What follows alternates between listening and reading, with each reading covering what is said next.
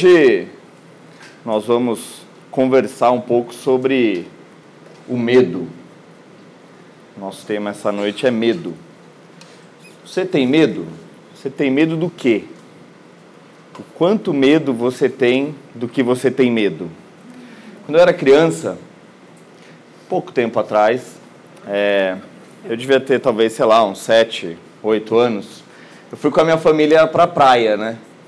E aí na praia sempre tem um parquinho de diversões, assim, toda praia tem, né? O que faz com que esse parquinho seja muito mais interessante, porque a maresia corrói mais, acho que as coisas, os brinquedos. Então, qualquer brinquedo, do carrossel à montanha-russa, passa a ser um brinquedo passível de medo, né? E aí eu fui lá e nessa ocasião tinha uma brincadeira nesse parquinho que se chamava Monga. Alguém já viu a brincadeira monga? Cara, monga se tratava do seguinte: era tipo um, uma carroceria de um caminhão estilo container, e você entrava lá e tinha toda uma fumaça, uma luz, um som, uma voz, uma música e uma jaula. E dentro dessa jaula tinha uma mulher, e durante o processo da música, a fumaça, o som, a luz, ela ia se transformando num gorila. E aí a coisa ficava assim, dom, dom, dom, dom. Daí ele falava assim, cai cabelo, nasce pelo, cai cabelo, nasce pelo, calma monga, calma monga. Aí a pessoa começava assim a bater na grade, meu. E aí de repente se transformava completamente num gorila, ela estourava a grade e o gorila saía. E eu prontamente corria, saía correndo, desesperadamente correndo. Só que eu tinha medo, cara, da monga. Eu tinha medo da monga e na noite seguinte voltávamos para o parquinho e eu queria ir de novo na monga. E eu falava, meu, hoje eu vou ficar. E aí, cara, com cabelo nasce pelo, com cabelo, calma, monga, calma, monga, pá! E eu saía correndo de novo, meu, de novo, de novo. E assim sucederam todas as noites. E aí tinha uma família junto com a gente, passeando lá na praia. E eles tinham uma filha, ela era alguns anos mais velha do que eu, talvez dois ou três anos.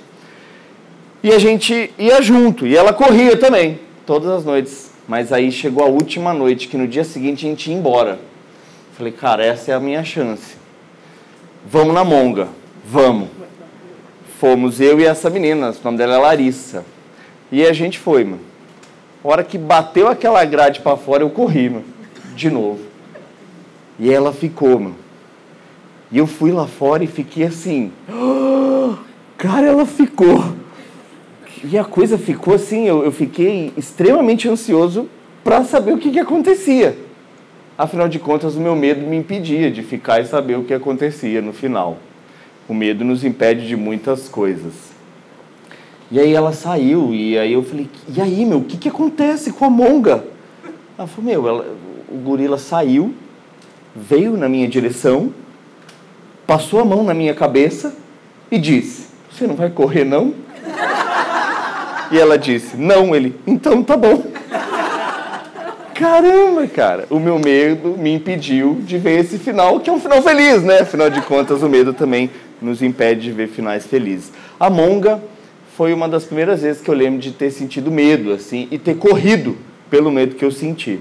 E admirei quando essa menina ficou. Você já correu de medo? É, às vezes a gente tem o medo que corre, a gente às vezes tem o medo que paralisa. Nessa mesma viagem eu vivi uma outra experiência de medo no parquinho, no barco Viking. O barco Viking é aquele que fica assim, tipo, indo para frente, para trás, bem alto e bem rápido. E eu fui, eu era criança e tal, eu sentei bem na ponta, né? E aí meu negócio ia assim, é, quando você tem sete anos, tudo parece muito grande e muito rápido, né? E aí, cara, a coisa subia assim, ó. Aí me dava um frio na barriga, começou a me dar um certo desespero, assim, de medo. E aí, para ajudar, o meu óculos caiu. Cara, aí que eu fiquei mais desesperado ainda, porque eu não estava enxergando direito, a coisa assim, era, era um, um trauma, assim. Aí, naquele dia, eu decidi que eu tinha medo de tudo que fosse alto e rápido. E aí eu não queria mais saber de coisas que fossem alto e rápido, voar, coisa nas alturas e tal. E aí, às vezes, a gente tem isso também, experiências que nos deixam com certo trauma e a gente não quer mais saber daquilo. Não, eu, eu tenho medo disso, né? eu não quero, eu não gosto. Né? E isso aconteceu comigo no barco Viking. Alguns bons anos depois, eu estava com um grupo de pessoas numa, numa fazenda, lá perto de Curitiba. E essa fazenda era de pessoas que mexiam com aviação, assim, tipo piloto de avião, gente que consertava avião, construía avião. Estava rolando um churrasco, né? E essa fazenda tinha várias casas e tinha uma pista no meio da fazenda de pouso e decolagem e tal. E eu estava lá. Essa época, essa ocasião, eu já tinha tipo uns 18, 19 anos. Mas até então eu me lembrava muito do barco Viking. E aí, no final da tarde, chegou um cara lá, o nome dele era Vanderlei. Falou assim: aí pessoal, alguém está afim de voar? Na hora eu lembrei do barco Viking. Eu falei: voar, meu? Eu falei: ah, como assim? E aí, esse cara, ele era piloto de aviação civil, mas ele também era, é, por hobby, piloto de acrobacia de avião de acrobacia. Ele falou: ah, Eu tenho um avião aqui de acrobacias. Inclusive, meu filho é bicampeão brasileiro de acrobacia. Então, vamos, vamos voar. Aí eu pensei: Nossa, cara, não é qualquer dia que uma pessoa vem e te convida para voar no avião de acrobacia de graça, né? Que eu pensei: tivesse que pagar também já tinha desculpa, né? Ah, tem que pagar, é melhor não, né? O medo a gente também sempre a gente arruma desculpa, né? É muito cedo, é muito tarde, é muito longe, é muito caro, né? No fundo você só tem medo mesmo, né? Só que você não fala. E aí eu falei, meu, não vai dar para não, não fazer essa experiência, não vai dar para dizer não. E aí eu rompi a barreira do medo naquela ocasião e falei, eu quero. E a gente voou e foi sensacional, meu. Foi uma experiência assim que até hoje eu lembro e foi muito legal. A gente fez umas manobras que ele virava de ponta cabeça, fazia o loop. Não, o negócio foi muito legal mesmo. A realidade é que talvez todos nós tenhamos histórias de medo. Um medo que nos fez correr, um medo que nos paralisou, um medo que fez com que a gente não quisesse mais viver certa experiência ou ir para tal lugar. E o medo, ele não é novo na história da humanidade. E diversas pessoas falaram sobre o medo. E eu quero compartilhar com vocês aqui um poema de Carlos Drummond de Andrade. Um poema muito legal que se chama Congresso Internacional do Medo. Provisoriamente, não cantaremos o amor que se refugiou mais abaixo dos subterrâneos. Cantaremos o medo que esteriliza os abraços. Não cantaremos o ódio, porque esse não existe. Existe apenas o medo, nosso pai e nosso companheiro. Medo grande dos sertões, dos mares, dos desertos, medo dos soldados, medo das mães, medo das igrejas, cantaremos o medo dos ditadores e o medo dos democratas. Cantaremos o medo da morte e o medo de depois da morte. Depois, morreremos de medo. E sobre os nossos túmulos nascerão flores amarelas e medrosas. O medo esteriliza os abraços. Quem vive com medo morre de medo. O medo esteriliza os abraços. O medo nos impede de ver o final da monga. O medo nos impede de voar num avião de acrobacia. Até aí, tudo bem, acho que não é difícil de você concordar com o que eu estou dizendo. Mas então, o que faremos se vivemos numa sociedade onde cantamos diariamente o medo, como diz Carlos Drummond de Andrade. Olhe para as notícias: coronavírus, enchente, bombardeio, assalto, família queimada viva. Você fala assim, meu, a gente é todo dia convidado a sentir medo. Para alguns, Bolsonaro presidente, não dá medo. Para outros, Lula vai ser candidato. Não, aí dá medo também. Tudo dá medo. Tudo dá medo, a gente tem medo. A gente tem medo da morte, de depois da morte, e aí a gente vai ficando cada vez mais paralisado ou cada vez mais fujão. Porque tem o medo que te paralisa, tem o medo que te faz correr. Independente, esses dois medos não fazem com que você avance, com que você vá na frente. E o medo ele tem uma característica que é lógico, tem essa coisa, né, do medo da altura, medo de barata, medo do ladrão, medo do sistema político, tem essa coisa toda, mas e a gente convive com isso todos os dias. A gente vive numa cidade, principalmente, que convida, como a gente falou, todos os dias a sentir medo de algo, né? De ser atropelado, de bater o carro, de ser roubado, de ser preso. Talvez se você é um criminoso, você deve ter medo de ser preso também. A gente vive com medo. O medo, como a gente viu aqui, ele nos impede de ver o final, ele esteriliza os abraços, ele nos mata de medo. E o que, que é o problema disso então? Na carta de João, 1 João, primeira carta de João, no capítulo 4, versículo 18, João vai dizer o seguinte: No amor não existe medo. Antes, o verdadeiro amor lança fora o medo, porque o medo produz tormento, e quem tem medo não é aperfeiçoado no amor. O medo nos impede verdadeiramente de ser quem a gente é, ou quem Deus deseja que a gente seja, porque quem vive com medo não é aperfeiçoado no amor. Então, esse é o grande problema do medo. Se nós permitirmos que o medo molde as nossas atitudes, não seremos aperfeiçoados no amor, não seremos a melhor versão de nós mesmos.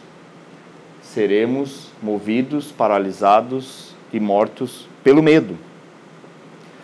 Então, o medo, automaticamente, ele nos leva. Se eu, se, eu, se eu estou vivendo com medo e eu não sou aperfeiçoado no amor, então ele me leva a ser o que eu não sou. E às vezes é difícil perceber isso. Esse tipo de medo é difícil de perceber. Por exemplo, alguns medos. O medo de aceitação, de não ser aceito. Você já parou para pensar que talvez toda a expressão de alguém, e hoje a gente vive muito isso nas redes sociais, quando a gente olha às vezes as pessoas no Instagram, assim, exibindo muito bem as suas vidas, puxa, o cara só tem gente feliz e boa e bonita e forte e tá bem. Será que o que move esta pessoa a colocar tudo aquilo na sua rede social é o amor que está sendo aperfeiçoado nela e aquilo mostra a melhor versão de quem ela é? Ou será que ela faz isso porque no fundo ela tem medo de ser rejeitada? A gente tem medo de ser gordo, medo de ser magro, medo de ser preto, medo de ser branco, medo de ter cabelo crespo, liso. E aí a gente começa a mostrar coisas que no fundo a gente nem é, por medo. Entende que coisa doida, mano? Existe, existe muita gente hoje mostrando ser algo muito relevante, mas movido pelo medo, cara. E o medo não nos deixa ser aperfeiçoado no amor. Então ela é simplesmente um, uma farsa ali, algo que ela está correndo, entende? Essa pessoa está fugindo, ela está correndo. Ela não está enfrentando a monga, cara. Ela não está voando no avião de acrobacias. Ela está movida pelo medo e esse medo traz tormento. Cara, será que de repente você está nessa? Pode ser. E às vezes não é nem na rede social, no seu trabalho. Você chega lá e põe a banca, como se você fosse muita coisa. Por medo de perder seu emprego, por medo de ser zoado no corredor. Na escola, a gente sabe disso. Tem muita gente que né, é, humilha o outro porque, no fundo, tem medo de ser humilhado. Outro medo são as finanças, né? Cara, é impressionante, mas a nossa sociedade ela é muito movida pelo dinheiro, muito mesmo. E diversas vezes a gente age com medo de perder nosso dinheiro, como se existisse alguma garantia de mantê-lo, como se existisse alguma garantia humana de manter o seu dinheiro. Aquela coisa, né? Antigamente a gente ouvia mais isso. Não, eu quero fazer concurso público, porque daí é garantido que eu não perco meu emprego. Aí vem um golpe de Estado. Pode ser, é meio difícil de acontecer, mas já aconteceu. E aí, de repente, quem entra não reconhece nada do outro. Entende como, no fundo, no fundo, não há garantias? Aí você fala, não, vou deixar o meu dinheiro nesse banco. Aí o banco quebra, rouba. Ah, eu fiz esse contrato aqui de negócio. O contrato é um pedaço de papel, meu que se a pessoa realmente não tiver afim de levar a cabo o negócio, não existe garantias. Então, a gente muitas vezes lida com o nosso dinheiro com medo. Então a gente, ah, não vou, não vou fazer isso porque eu tenho medo de ficar pobre. Então é algo muito sério. Muitas vezes o medo está movendo como a gente se mostra socialmente, como a gente lida com o nosso dinheiro. Aquela coisa, né? Não, não vou ajudar o outro porque às vezes fazer isso vai me deixar mais pobre. Eu não quero ser pobre, né? Então a gente tem medo e a gente vai gastando ou não o dinheiro à medida do que a gente vai sentindo medo da coisa. E a gente é muito perigoso porque o medo esteriliza os abraços. O medo nos mata de medo. Outro medo também são perdas. A gente tem medo das pessoas morrerem, né? As pessoas que a gente ama. E às vezes a gente sufoca elas. Né? Ou namoro, sabe? Que o cara assim, tem, tem muito medo de que a, a, a pessoa deixe e aí é possessivo, obsessivo, uma coisa destruir, destrutiva. Então, assim, muitas relações são movidas pelo medo, mas aí, na boa, no verdadeiro amor não existe medo. E uma relação que é conduzida pelo medo, ela oprime o outro, oprime a si mesmo. O medo causa tormento. Então, no fundo, a pessoa tá com alguém, mas está infeliz, cara, porque tem medo que essa pessoa se vá. Talvez você já tenha até ouvido falar de gente que eu, eu já ouvi isso, né? Que não quer nem ter animal de estimação, porque o dia que ele morrer eu vou chorar muito, né? É um negócio muito doido, assim. A gente deixa de ter as coisas pelo medo de um dia talvez a gente perder aquilo, cara. E o medo vai deixando a gente completamente atormentado. E a gente vai vendo uma vida de tormento. E aí parece que a gente é normal, né? Parece que a gente é normal. E a gente não é. É o outro medo também é o medo do desconhecido, né? Esse também dá muito medo. Que é aquela coisa, ah, meu, não vou mudar. Porque vai que dá errado, né? Vai que não dá certo. E aí o medo ele sempre tem essa pitada do pessimismo. Então, às vezes a gente permanece em uma situação, aceita aquilo, finge que é feliz com aquilo, porque a gente tem medo do desconhecido, né? Do depois da esquina, o que, que tem atrás da montanha. Gente, o medo produz tormento.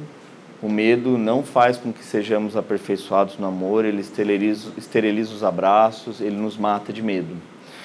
Então você deve pensar hoje que atitudes suas, de repente, parecem ser normais, mas no fundo, no fundo, elas estão sendo motivadas pelo medo. Há muitos anos atrás eu tive uma banda, né, de rock and roll. É, eu era baterista, escrevia as letras também. Eu acho que eu era mais letrista que tocava bateria, né? Porque eu nunca toquei assim tão bem quanto eu achava que eu gostava de escrever, né? Enfim, eu até fui tocar bateria porque também era uma coisa lá no fundo, assim, uma coisa assim mais do underground mesmo, assim. Eu sempre fui do fundão, até na banda eu era do fundão, né? E aí eu escrevi uma música, cara, quando eu tinha acho que uns 17 ou 18 anos. Eu nem lembrava exatamente dessa música, mas a Nana me lembrou esses dias. E aí essa música se chama Medo de Ter. E eu escrevi, é um soneto, né?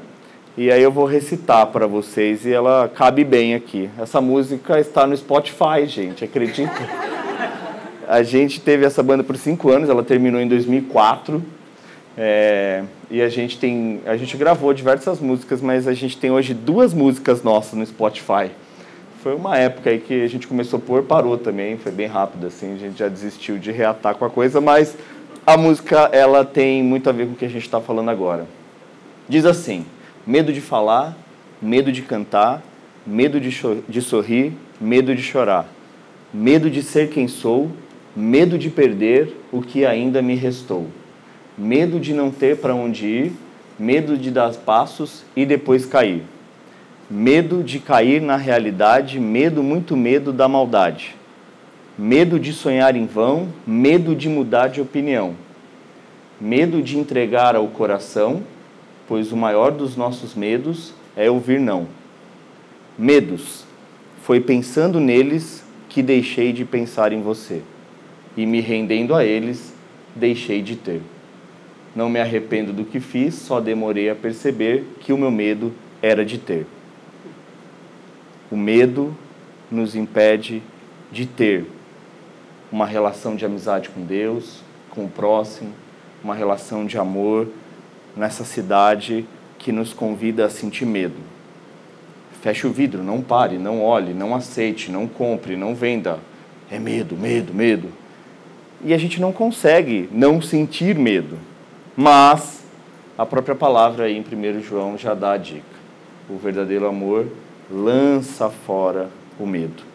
E Jesus, uma ocasião que é uma das histórias bem conhecidas de Jesus, quando ele vai andando por sobre as águas, essa história está em alguns evangelhos, mas especialmente aí para quem está acompanhando, está em Mateus capítulo 14, de 22 a 33. A gente não vai ler, mas é, Jesus é o seguinte, ele fala para os discípulos, ó, oh, podem ir que eu vou depois. E eles vão de barco, e aí diz que Jesus vai depois, mas andando por sobre as águas. Isso aí é uma mistura de monga com desconhecido, né, com fantasma, é uma mistura de um monte de coisa. Jesus também tinha seu modo particular de, de causar impacto, né? E aí diz que eles olham e ficam completamente atemorizados, pensando que é um fantasma. Cara, doido isso, né? E aí Jesus diz assim: Não temas, sou eu. Cara, essa palavra é muito poderosa. Não temas, sou eu.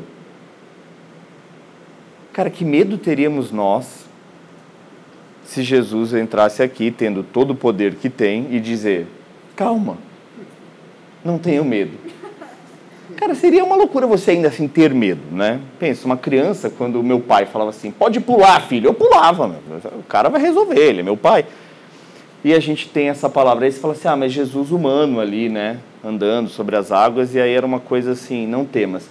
É muito legal, porque João estava no barco, depois, anos depois, ele foi revelado a ele o Apocalipse, né? As coisas assim muito doidas, assim misteriosas e tal. E logo no primeiro capítulo de Apocalipse, o Senhor Jesus aparece novamente para ele de uma maneira que, sinceramente, se ele entrasse aqui agora desse jeito que descreve lá, a gente também não vai ler, mas é Apocalipse capítulo 1, todos nós sairíamos correndo, mano. ou ficaríamos paralisados. Ou aqueles que têm um pouquinho mais de coragem falam assim, ah, pegadinha, zoeira, isso aí é montagem, né? É, aquelas pegadinhas do Silvio Santos. Mas ou, é isso, vamos para cima, né? Porque é toda uma coisa assim doida que descreve lá.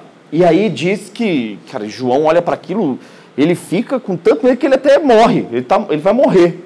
E aí Jesus novamente, no versículo 17 de Apocalipse, capítulo 1, Jesus vai dizer: Não temas, sou eu. Não tenham medo, sou eu. O medo que a gente é convidado a ter é um medo constante de tudo, de todos, porque a gente não sabe o que vai acontecer, a gente não sabe o final das coisas, a gente realmente isso nos causa medo. E essa palavra de Jesus vem daquele, e aí em Apocalipse ele vai falar no versículo 17: Eu sou o Alfa, o Ômega, o princípio o fim estive morto, eis que estou vivo, tenho as chaves da morte, do inferno. Então, assim, o cara, ele sabe o que ele está falando, entendeu? É alguém que tem propriedade para dizer, não temas. Eu não sei o que, que te causa medo hoje. O medo que traz tormento, o medo que te impede de ser aperfeiçoado no namoro, o medo que faz com que você corra, ou que você se paralise, ou que você não experimente coisas mais maravilhosas mas o convite de Deus para nós hoje é que você lance isso fora. Então, que você transforme o seu medo. Na semana passada, o Paulo Nazaré esteve aqui, ele falou, e eu, na verdade, é mais ou menos essa mesma ideia. Ele diz: transforme a sua ansiedade em oração. Transforme o seu medo em oração.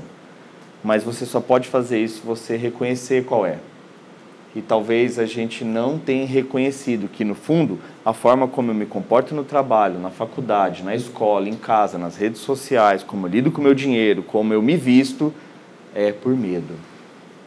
Medo de ser quem eu sou, medo de que, no fundo, as coisas não vão dar certo. E esse caminho nos impedirá de ser a melhor versão de nós mesmos, de ser quem Cristo deseja que sejamos. Então, fica esse convite para que você faça uma análise entendendo quais são verdadeiramente os seus medos. Às vezes a pessoa age e parece ser nobre, parece ser normal, mas no fundo é medo. ela é toda bonita, mas é traumatizada, é inteligente, no fundo tem medo de que as pessoas pensem que ela é burra, enfim. Tem muitos medos. Mas nós devemos reconhecer quais são e entregar eles na mão de Cristo, que vai dizer: Não temas, sou eu. E nas mãos dele, com certeza, esse medo se esvai, porque o verdadeiro amor lança fora esse medo, tira de nós o tormento e faz com que sejamos aperfeiçoados. O amor aperfeiçoa a gente para a gente ser mais parecido com Cristo e, e é isso. Não tem uma solução para não sentir medo, tá? Não tem como. Nós vamos sentir medo, mas nós não podemos deixar que esse medo que a gente sente seja o fio condutor das nossas atitudes. Mas devemos sim lançar fora e correr o risco de ser quem somos. Eu vou orar. Deus, obrigado porque o Senhor nos traz essa palavra de de corajamento, Deus, dizendo para nós que não precisamos ser movidos pelo medo, porque esse medo vai nos atormentar. E como o poeta disse também, esterilizar os nossos abraços e fazer com que a gente morra de medo. Mas é difícil, na prática é difícil. Que tenhamos a coragem de lançar fora esse nosso medo e correr o risco de ser verdadeiramente quem a gente é, primeiro diante do Senhor, Deus. Porque com certeza, à medida que conhecemos mais de Ti, conhecemos mais a nós mesmos. E vamos ver que somos medrosos. Mas esse medo a gente pode lançar fora, Deus, para o Senhor, que conhece todas as coisas e tem pleno poder e amor para nos ajudar a viver com mais amor e coragem, Pai. Então, que nesta noite, nesses próximos dias, possamos reconhecer o que nos traz medo, lançar nas tuas mãos em oração e seguir livre deles, Pai. Aperfeiçoados no amor. E é no nome de Jesus Cristo que nós oramos. Amém.